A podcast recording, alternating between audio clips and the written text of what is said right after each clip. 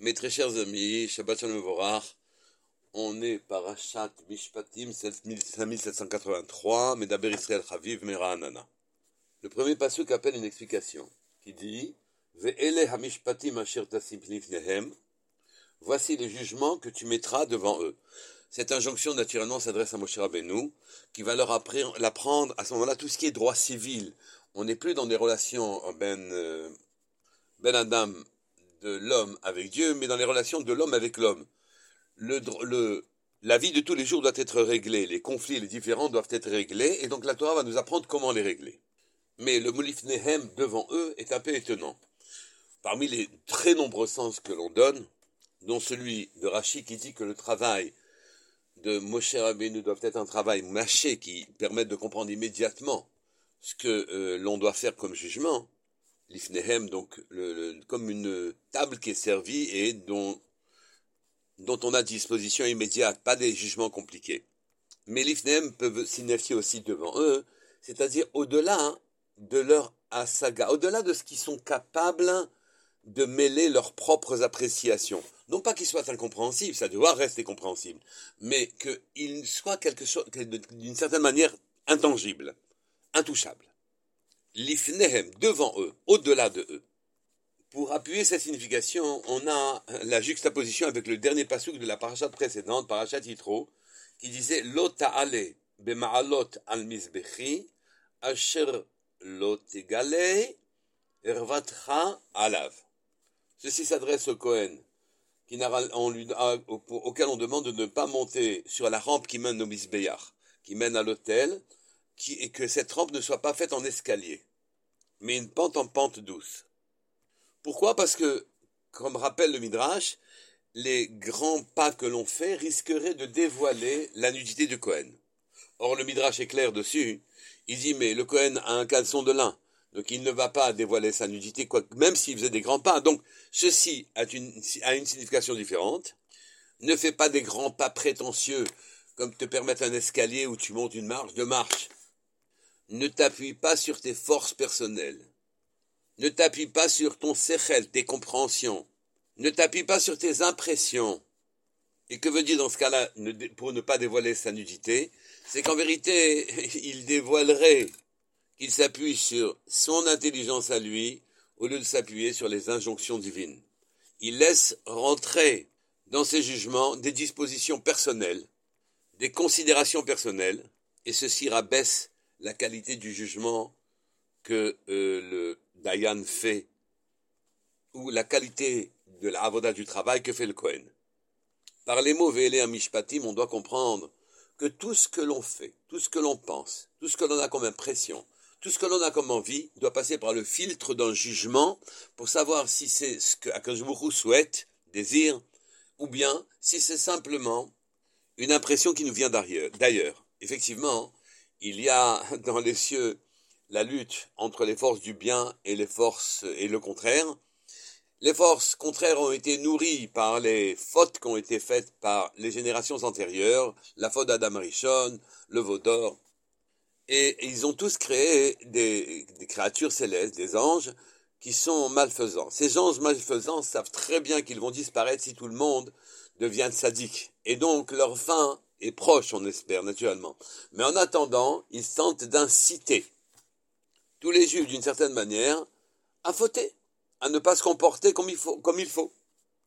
Et nous nous trouvons être, en effet, les vecteurs, Rechev, le char de ces créatures qui sont en haut, des créatures célestes, et d'Akdosh qui, par notre entremise, finalement agissent pour leurs intérêts, nous donnent l'envie, Khalila, de faire une faute, ou nous donnent l'envie, au contraire, de faire une mitzvah. Tout doit passer par le filtre de Ve'ele Amishpatim. Et voici les jugements qu'il doit porter sur tout ce que l'on fait de manière à ne pas être le jouet de forces qui nous dépassent. Car la moindre intuition, la moindre compréhension, la moindre impression, la moindre tentation ne vient pas de nulle part, elle vient d'en haut, elle vient contribuer au, à la guerre féroce que se livre le bien contre le mal. On doit nourrir pour chaque chose que l'on fait ou que l'on pense une intention précise pour savoir si, après ce filtre de ce jugement, on va aller dans ce sens ou non. Ceci nous permet d'expliquer un autre passou de la paracha. Kitir e chamot son echa, son acha, masa'o, vechadalta me azov lo, azov ta azov imo. Lorsque tu vois l'âne de ton haïsseur, ployant, sous sa charge, et que tu as hésité à l'aider, aide-le à redresser la charge en quelque sorte, imo avec lui. Le sens littéral est évident, on doit aider son travers, on doit aider son ami qui a une lourde charge à, réajuster la charge de son âne. Mais son écran ne veut pas dire que je le haïs. Bien que je le haïsse, je dois l'aider. C'est pas vrai. Son écran, c'est pas snuacha. C'est pas un, un quelqu'un que l'on que l'on haït nous-mêmes. Non, c'est quelqu'un qui nous est à nous. Son écran, c'est de ton haïsseur. Aide-le à réajuster sa charge. On doit citer ici le Baal Shem Tov au travers des écrits du, Degel Machane Ephraim, qui traduit Chamor son écran. Chamor, c'est la matérialité de ton ami.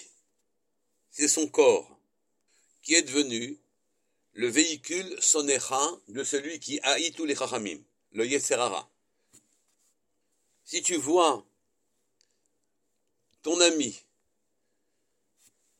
qui ploie, qui plie sous la charge de son Yetzerara, qui est la proie de son Yetzerara, qui ne peut pas lui échapper.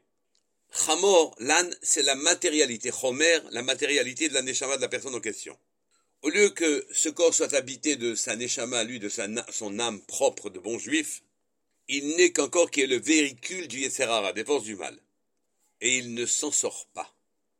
Le Yetzerara le contraint à abandonner la bonne voie par les maladies qui pourraient lui infliger, par les difficultés financières qui lui, qui euh, l'oppressent, Rahman al-Islam, ou pour tout autre problème qui se pose à lui qu'il n'arrive pas à résoudre et qui le contraint à sortir de la voie, la belle voie, le bon chemin d'un bon juif, aide-le, va vers lui, aide-le, aide-le, à une condition cependant que lui aussi il cède, qu'il prie pour s'en sortir.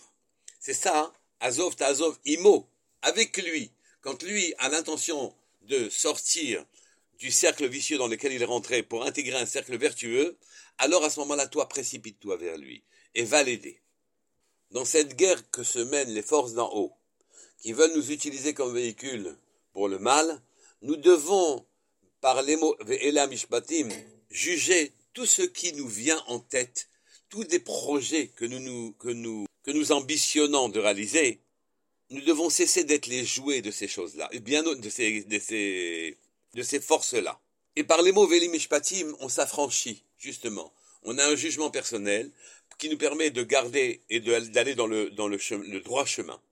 On peut comprendre ici que ces Mishpatim en question, ces jugements, qui ne paraissent être que du droit civil, du droit matrimonial, ce que les tribunaux goy aussi défendent comme principe, sont en vérité des choses bien plus élevées, qui font que même les choses matérielles soient régies par des lois spirituelles et que par le filtre de nos jugements personnels sur tout ce que nous devons faire, nous donnons, nous attribuons de nouveau la terre et le monde matériel à Hachem, qui viendra exercer sa royauté sur nous.